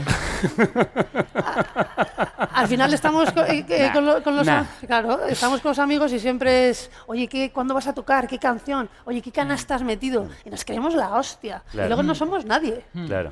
¿sabes? Entonces, pues creo que eh, estamos en nuestra realidad y la realidad en la que vivimos No es real del no todo, es real. claro. Entonces, pues creo que necesitas estar bien acompañada, pues leer, eh, culturizarte un poquito y eh, cuando jugaba los libros han sido siempre muy buenos compañeros de viaje míos.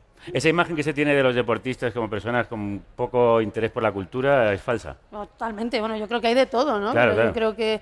que- Pero hay como una especie de prototipo. Depende de las inquietudes que tú tengas, ¿no? Eh, yo una de mis grandes penas es que no pude terminar la, la universidad, pero tengo la universidad de la vida, he vivido en sitios muy diversos que, que me han enseñado muchísimo y al final creo que esto también te hace, y vuelvo a insistir, es la- las inquietudes que tú tengas, ¿no? Eh, las recomendaciones. Tengo suerte de, de tener muchos amigos que están eh, en el mundo del arte, eh, escritores que me recomiendan y, y al final pues te empapas un poquito de ellos y, y escuchas, ¿no? Sobre todo creo que a la gente eh, nos falta escuchar al que tenemos al lado muchas veces. Hoy estáis consiguiendo que esté el público muy callado, escuchando con mucha atención, lo cual me maravilla y me Muy encanta. bien, Muy sois bien. un público excelente. Daos un aplauso. Dátelo. Oye, y si estudiaras, si pudieras estudiar, estudiar algo que te gustaría estudiar. Bueno, es que yo es que no sé dibujar una casa, soy un paquete, entonces me encantaría, yo a mí me gusta lo que no tengo, ¿sabes? Y entonces como no sé cantar, no sé dibujar, pues yo siempre envidio eh, aquello que eh, a, mí no me sale, entonces a mí me encantaría, pues, eh, pues eso, eh, bellas artes. Por cierto, que no hemos hablado de, de tu faceta de, de dibujo, toda la parte visual, tus propios vídeos que también eh, los diseñas tú. Eh, ¿Por qué te metiste en la música teniendo otras tantas facetas, Alice? ¿Te cuento por qué me metí a la música? Porque estaba terminando el bachillerato, me contactaron conmigo la gente que curra conmigo ahora, me dijeron, ¿qué quieres hacer con tu vida? Y yo, quiero hacer cine. Porque yo quería hacer cine. lo- te lo terminará haciendo. Sí, sí, lo veo. seguro. No, obviamente, seguro. o sea, voy a hacer Tiene 20 años, vamos, le da tiempo de- a hacer una carrera de- cinematográfica. De todo lo que me apetezca. No sé si una carrera, la verdad, porque sí que lo que me daba miedo de la universidad es que yo, en cuatro años en un mismo sitio, viendo la misma gente, no sé en qué me hubiera convertido, la verdad. Bueno, entonces te dijeron lo del cine. Me dijeron lo del cine. O sea, yo quería hacer cine, me, a- me apunté a cine, no me cogieron, solo había una plaza en iluminación de escenarios de teatro, que, ojito, me hubiera servido también, Sí.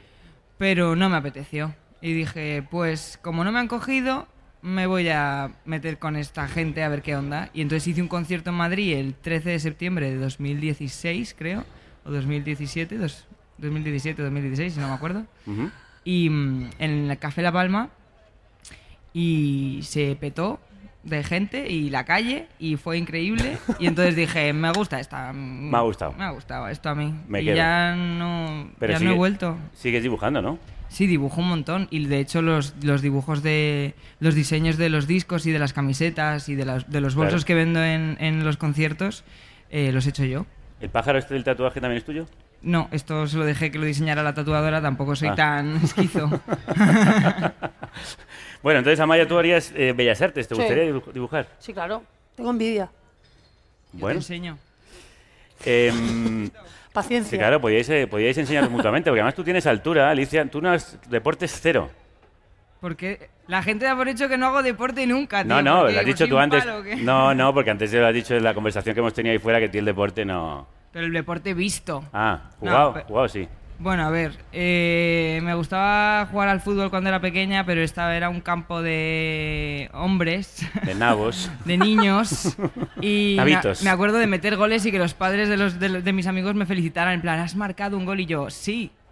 Y entonces me, me- me daba bastante pereza ese rollo. Luego me metí en esgrima y lo dejé porque una niña pija de- que, me que tenía tres años menos que yo me hizo bullying y me metió en un lavabo, que fue como lo más random que me pasó en la vida. Y dije, yo aquí no vuelvo, está la gente esquizofrénica. El deporte.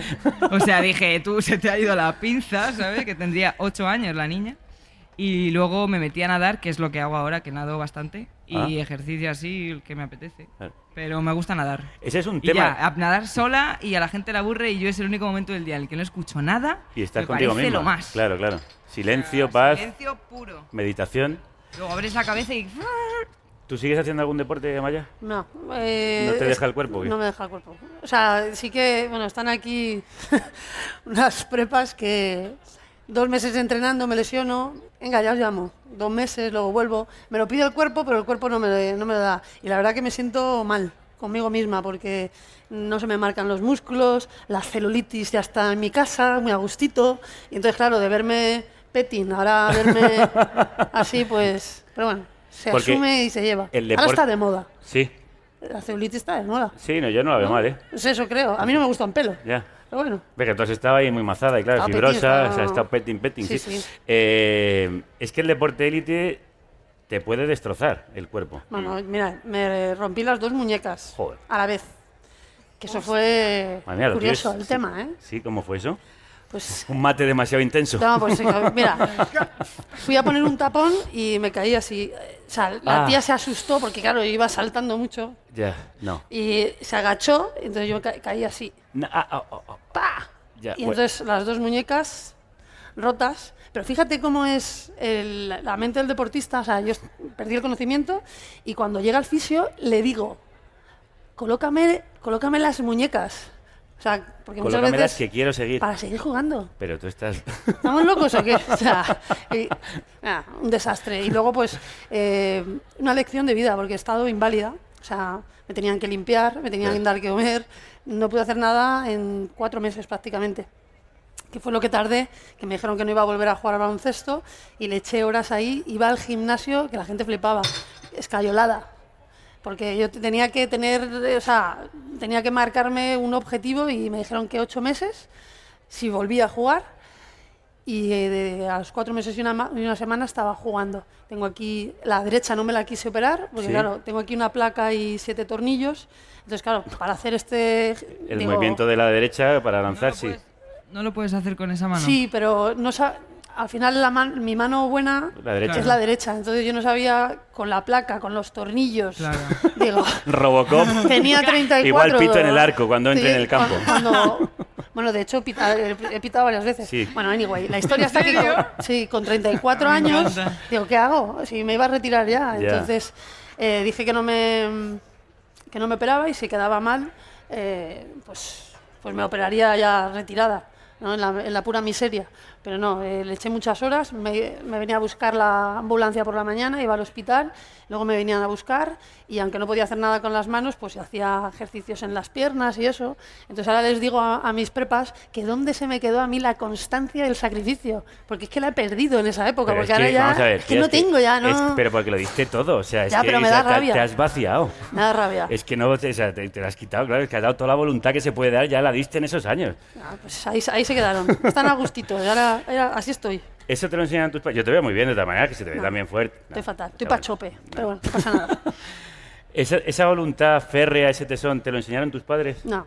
A ver, yo creo que es fundamental la familia, ¿no? Eh, cómo te rodea, pero yo creo que al final cada, cada persona, cada ser, eh, yo soy infinitamente diferente a mi hermana.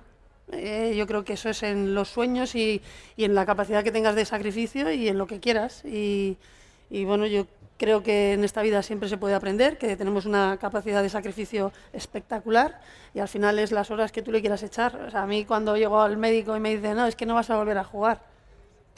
El primer, Porque me- tú lo digas. no, me quedé alucinada y bueno, pues ya, ya veremos. O sea, primero, ¿por qué me lo dices? Claro. Eh, ¿Sabes? Y el primer día que me quitan las... Bueno, a lo las- mejor también es un acicate, ¿sabes? Es como... Bueno, eh, pero el día que me quitaron las escayolas, que ya empecé a hacer un poco de... Claro, porque te quitan las escayolas y dices, ya está, me voy a poder peinar. Que no Claro. podía abrir Una puerta. la puerta de casa. Pues me quitan las escayolas y hacía esto. No tenía Ah, nada... Nada, nada, como si fueran de hormigón. Uno de los días que empiezo a tocar el, el balón, estaba todo mi equipo y me, me puse a, a botar. Es que no di dos botes seguidos y el balón fue hacia mis compañeras. O sea, las caras que tenían. Claro, de terror, No, no, de o sea, tristeza. no, no, olvídate, esta tía no juega más. Claro. O sea, es que lo leí. Sí, sí. ya está. Pues he llorado mucho, muchos hombros. He tenido que dejarme. eh, claro, me tenía que limpiar todo. Entonces, eso al final tengo una vitrina con todas estas cosas que tengo y tengo una escayola. Porque eso ha sido La mayor cura de humildad. totalmente, vamos. O sea, en fin, cosas Bueno, pues, pasan. Sí, te han pasado muchas cosas, veo, ¿eh? O sea, que no es fácil la vida. Nosotros vemos la luz, No, no, los no. éxitos cuando coronas, pero claro, detrás hay una vida de sufrimiento y... y luego yo no me retiro por las muñecas, yo me retiro por las lesiones musculares, que al final estaba ya hecha... No, no puedo correr, o sea, me corro 10 min- 10 minutos y tengo una contractura, me lesiono, fatal. Lo llevas con tristeza, nostalgia, sí. con pena, con nostalgia. A Sí. mi edad se tiene mucha. Luego, luego le- un concierto. luego- Yo- luego- claro. Bueno, si es que te sigo, eh, soy una, soy una friki fan tuya. Luego la última canción te la dedica. Eh, antes has sacado un tema, Alicia, que me parece muy interesante, lo de los padres obsesionados con el éxito de los niños que les presionan. ¿En tu caso no fue así? ¿Te dieron un buen apoyo? ¿Te Siempre. sentiste bien cuidada? Muy bien. eh, bueno, no sé si sabes, mi madre Sí. murió a los Cuando tú tenías 18, ¿no? 18 años, un cáncer. Estaba yo jugando en Salamanca, un cáncer, eh, metástasis, en 18 días se, se murió. Y la verdad es que pues eso rompe la familia. Claro. Es una situación eh, absolutamente eh, Devastadora, tremenda, devastadora y, y tengo la fortuna de que, bueno, mi madre siempre me apoyó y que mi padre pues me ha ayudado muchísimo, ¿no? Siempre ha estado pendiente de mí y creo que la, la familia tiene una parte importantísima en los éxitos de, de los hijos. Y yo siempre digo que si hoy estoy aquí y si tengo el agradecimiento de, de mucha gente que me para, al final le tengo que dar las gracias a mi padre, que es el que decidió dejarme ir a Salamanca a perseguir mi sueño, el que tuvo una confianza en mi ciega y en el que siempre ha estado en los momentos malos, ¿no? Porque siempre he estado hablando de una manera u otra con mi madre, Con tu madre. Pero al final eh, en los momentos malos siempre le he llorado a mi padre. Y eh, creo que he tenido un padre que ha sido súper objetivo, que cuando lo he hecho mal me lo ha dicho sin, sin tapujos y cuando lo he hecho bien, pues sacando pecho y orgulloso de su hija. Y entonces yo siempre le digo que le quiero a morir, siempre se lo digo, que le quiero muchísimo, porque creo que la pérdida de, de un ser querido como tu madre eh, a los 18 años, creo que no le dije suficientemente veces te quiero a mi madre, pues a mi padre cada dos por tres se lo digo, y lo digo con todo el orgullo del- del mundo. Creo que jugaste, sí. Que no, no me estoy emocionando, ¿eh? que siempre lloro. ¿eh? Ya, ya. Estoy- Está bien, ¿no? Un Estás- 10 para mí. Mira. Creo que jugaste con el nombre de tu madre, ¿no? Ah, ah, mira, muy bien. En las Olimpiadas. Estamos muy informados. Manu Tomillo Sí. es un seguidor tuyo acérrimo. O sea, es que en, en baloncesto tienes una, las fichas de, Sí, de sí. juego. Pues yo jugaba siempre con Valdemoro, entonces eh, el sueño, lo sabía toda mi familia, eran una- unas Olimpiadas, entonces moví, mm, ¿cómo se dice? Roma con Santiago, Sí. Roma con Santiago, Sí, sí. para que en la camiseta me dejaran llevar el apellido de mi madre, Madariaga, mi madre era vasca, y pedimos unos permisos especiales en FIBA, no lo dije a nadie, y entonces cuando jugué el primer, me voy a emocionar, cuando jugué el primer partido, pues empezaron a llamar a, a mi padre, eh, las hermanas de mi madre, todo el mundo, y yo creo que ha sido el gesto más bonito que he tenido con, Sí. con nadie. Una preciosidad, eso sí. Y tengo enmarcada la camiseta. Ah. Qué guay. Pues sí que me parece una maravillosa manera de terminar la entrevista con Amaya, este lado más desconocido. Pero queríamos hacer al final un uno para uno. Un Te gano, ¿eh? Juntaros, sí, sí, bueno, No, claro. de broma, de broma. Eh, No mira, voy a coger dudo, un- la verdad. Hemos traído un silbato, un silbato. Uy. Para hacer un. A ver cómo suena esto. Sí, me han dicho. Me dice Jorge, despacito, que esto va a sonar. Bien, ¿no? Bueno, vamos a ver. Vamos a juntaros en uno para uno o en un dos eh, para uno. Es decir, vosotras contestáis y yo pregunto. La cosa es muy sencilla. Yo voy a utilizar tanto jugadas como reglas del baloncesto para haceros preguntas. Eh, pero las No. preguntas son sobre vuestra vida y milagros, ¿vale? Vale. Lo vais a entender muy rápido en cuanto empecemos. Vamos allá. Tiro libre. Algo sencillo que os hace feliz. Amaya. Comer. Comer. Ya. Pues ¿dónde lo metéis? Si estáis delgadas. Bueno, ella eh, To- está tocar. fina, está en forma. Tocar Yo ya. Tú es que exageras mucho con lo de tu chope. Eh, mate. Mate, el momento más espectacular de vuestra carrera. Ya lo he dicho. Bueno, cuan- nah, voy a ponerme chulita, Venga, ¿no? sí, que era sí, como sí, era. sí, dale, dale. Cuando metía un canastón y decía, chica, es lo que hay. Eso le decías a las... No, le decía, es lo que hay. Así, asúmelo. Asúmelo, aquí estoy yo. Alicia. Yo llenar la Joy Slavas y Bravo. Harry de pronto Harry de pronto, sí. con mil personas fue bastante guay hace Bastante unos meses. guay. Sí. Y yo no pude ir. Ya, qué injusta es ya la vida. seguro que estás... No pasa nada, eh, voy a hacer otra o algo así. Va a pasar más veces, ¿eh? no te Podéis preocupes que estar tiene, atentos, tiene, ¿vale? tiene para rato. Vamos con el triple, una pregunta difícil de contestar. Algo que os dé vergüenza reconocer. Un placer culpable, por ejemplo, también puede ser. Pero me a reconocer. Es que, ¿sabes lo que pasa? Que no tengo. Es que, es, No es que tienes no. vergüenza, ¿no? No. Es que no. es que creo que es algo bueno. Yo creo que Sí, lo sí. mejor de uno mismo es reírse y asumirlo. Vergüenza, reconocer. No sé. Bueno, pues voy a decir, tuve, tuve complejo de culona. Ya está. Y entonces eh, tuve muchos muchos años que iba con la con la chaqueta a la cintura, la pero cintura. gracias Kardashian por hacer que los culos como el mío estén de moda. ¡Bravo! Eso no vale porque yo nunca voy a tener el culo que tiene Kardashian y voy a ser un palo toda mi vida y, Entonces, también hay que... complejo de culi pequeña, ¿o qué? No, me, no me da igual, la verdad. ¿Algo que te avergüence? Eh, pues... l- eh, em, sobre mí, nada. Sobre cosas que hayan pasado, algunas, pero nada que vaya a decir aquí. Ah. Falta. Un rebote, ¿qué os rebota? Que uno- bueno, pues ya era toda mierda del plástico. La gente que se miente a sí misma. Exacto. Pasos. ¿Alguna vez os habéis pasado de la raya? Muchas. Una, dime. Venga, hombre, estamos aquí. Ah, si, si no nos escucha nadie. No, porque va, nada. Hay- hay- tengo ahí gente que ha visto algunas, algunas pasadas mías. No, no voy a decir algo que me pasa muchas veces. eh, tengo tanta, tanto ímpetu que pierdo a veces las formas y tengo cinco segundos que son malísimos. Y luego rectificas. Luego pido perdón, y, eso, y además de corazón. Pero la otra, que sería más divertido contarlo, no puedo. ¿Por qué? ¿Por qué no puedo? Pero danos Os quedáis con la intriga. Déjanos una pista, por lo No, menos. no, no, no. Que nos lo imaginemos. Me da vergüenza. Ah, ¿qué, qué pasa? ¿Qué pasa? ¿Qué dicen? ¿Qué No, pasa? no, no, ¿Lo no, queréis no, contar no cuenta vosotras? nadie nada de ahí, de ese sector, No. ni Dios cuenta nada. que de mi imagen se va. Vale, vale, que se va. al- Tú, tu Ah. imagen totémica se va a venir abajo.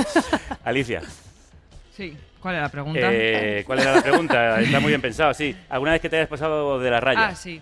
Em, sí, lo que pasa que intento ser bastante... ¿Qué pasa? ¿Qué pasa? ¿Qué pasa?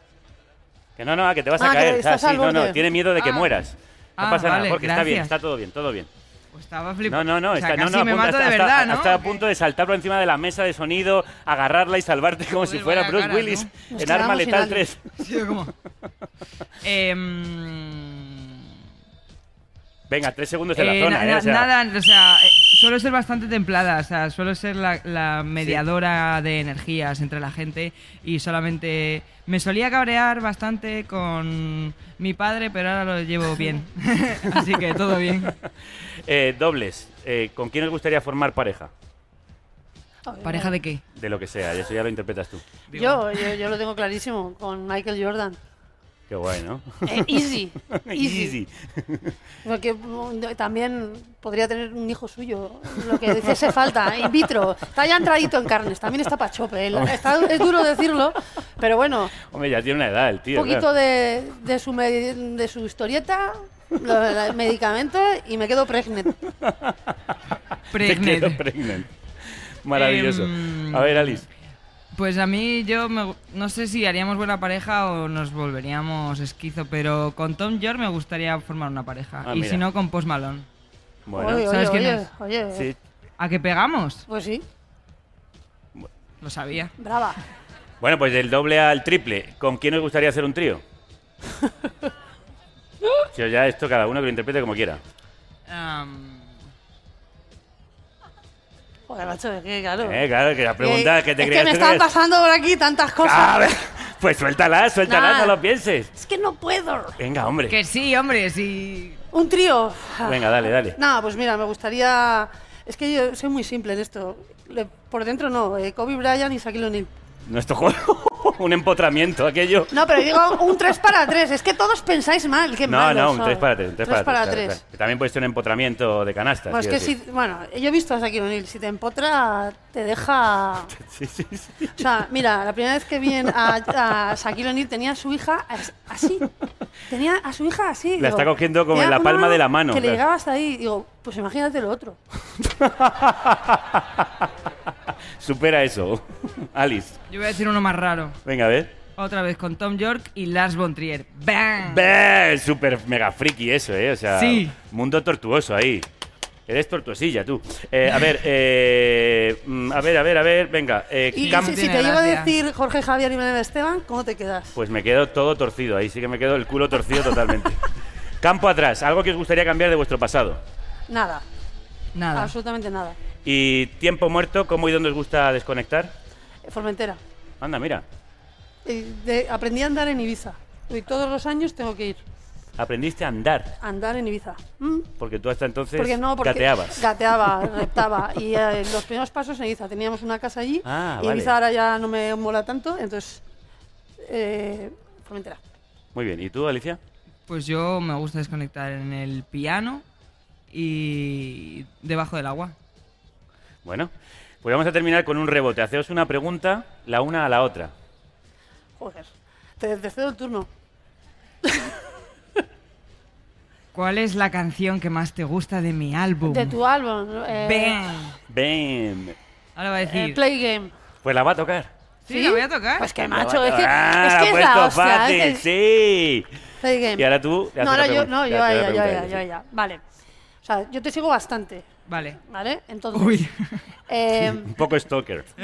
no, no, que... Yo te sigo tanto como para preguntar No, qué no, día estás. O sea, yo es que creo que esta tía se va a comer el mundo. Sí, se lo va a comer. Ya se lo está comiendo Sí, un poco, ¿eh? O sea, le entonces- va por la mitad el pastelito, o sea que... que eh, ¿dónde. ¿dónde te ves? Todas estas cosas que dices, porque eres, el, eres talento puro, tienes un coco privilegiado, solo hace falta es- escucharte.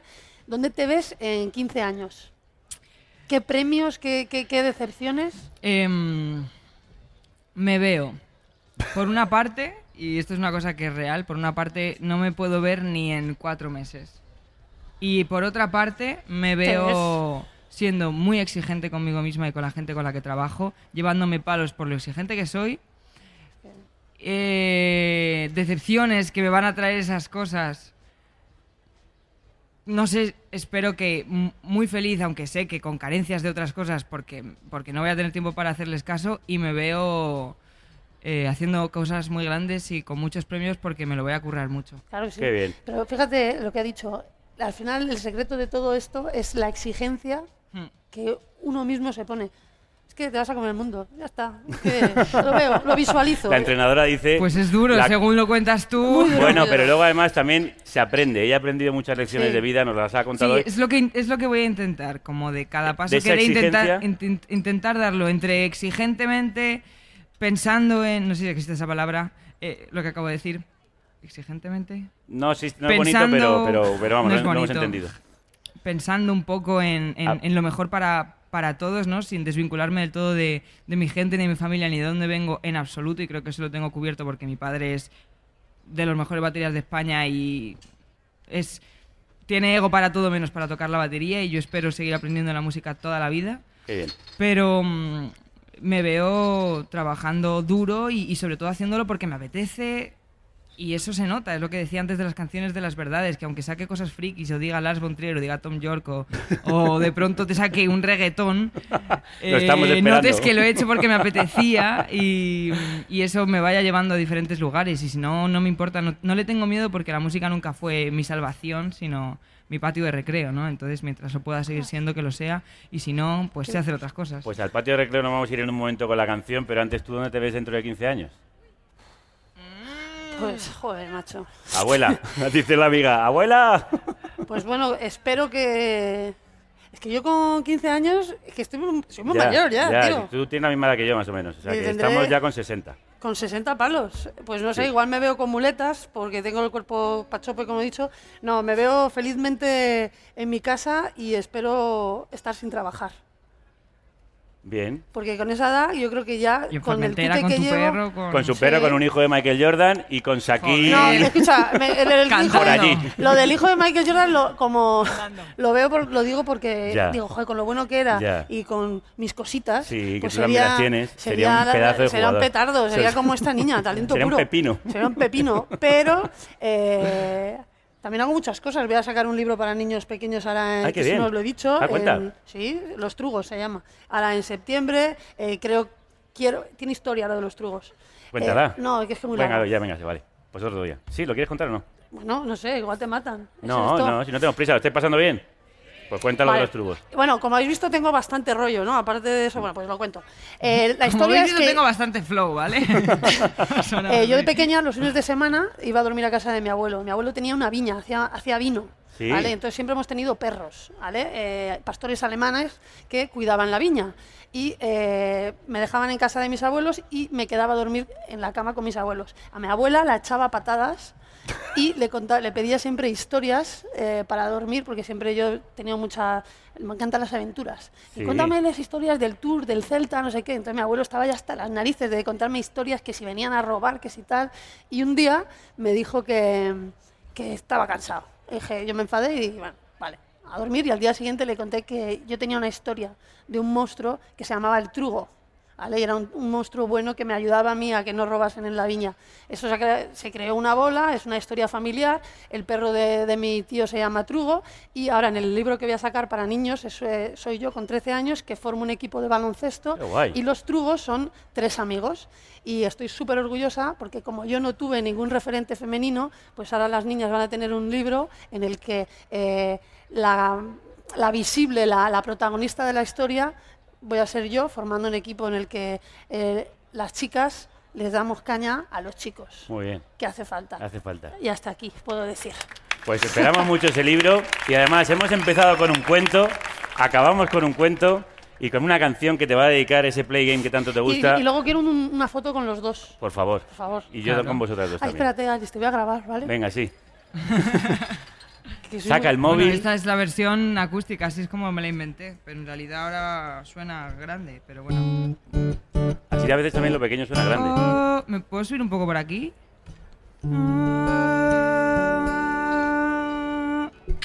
Ahora suena, vale. Vale, eh, pues esto es Play Game. La palabra no existe. Se lo pregunté a uno de Nueva York, pero me dijo que estaba bien.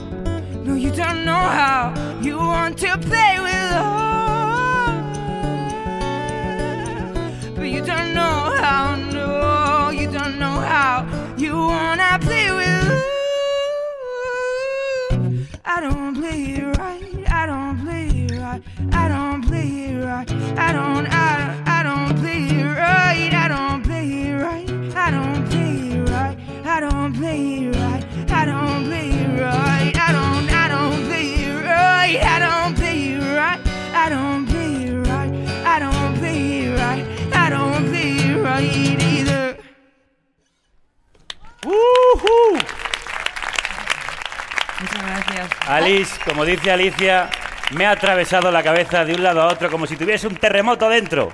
¡Ole ahí! Y podéis vivir este terremoto el 7 de agosto en Valladolid, el 8 en Salamanca, el 5 de septiembre en Barcelona, el 27 en Oviedo, el 28 de septiembre en La Coruña y si estáis por Alemania, escucháis desde allí, del 15 al 30 de octubre estás por ahí, ¿no? Sí, pensaba que eran tus fechas y yo, vaya gira con la radio, tío. Es que vamos siguiéndote. Y además también se viene Amaya. Por favor, os invito a los que queráis. ¿eh? Bueno, escúchame, eh, ya somos amiguis, Alice. Sí. Ya lo he conseguido. Thank you. Somos amiguis. Además conozco a, a tu boss, que está ahí. Os tengo... El crack. ¿Eh? Bueno, amiguis, fichados, además somos bastante. Se nos nota quiénes somos. Sí, Uno sí, sí. tatuado ahí con barbita y yo que soy. pues Amaya, Alice, amiguis, Amiguis. muchísimas gracias por esta conversación, por A este rato que dice un amigo mío, requete grato.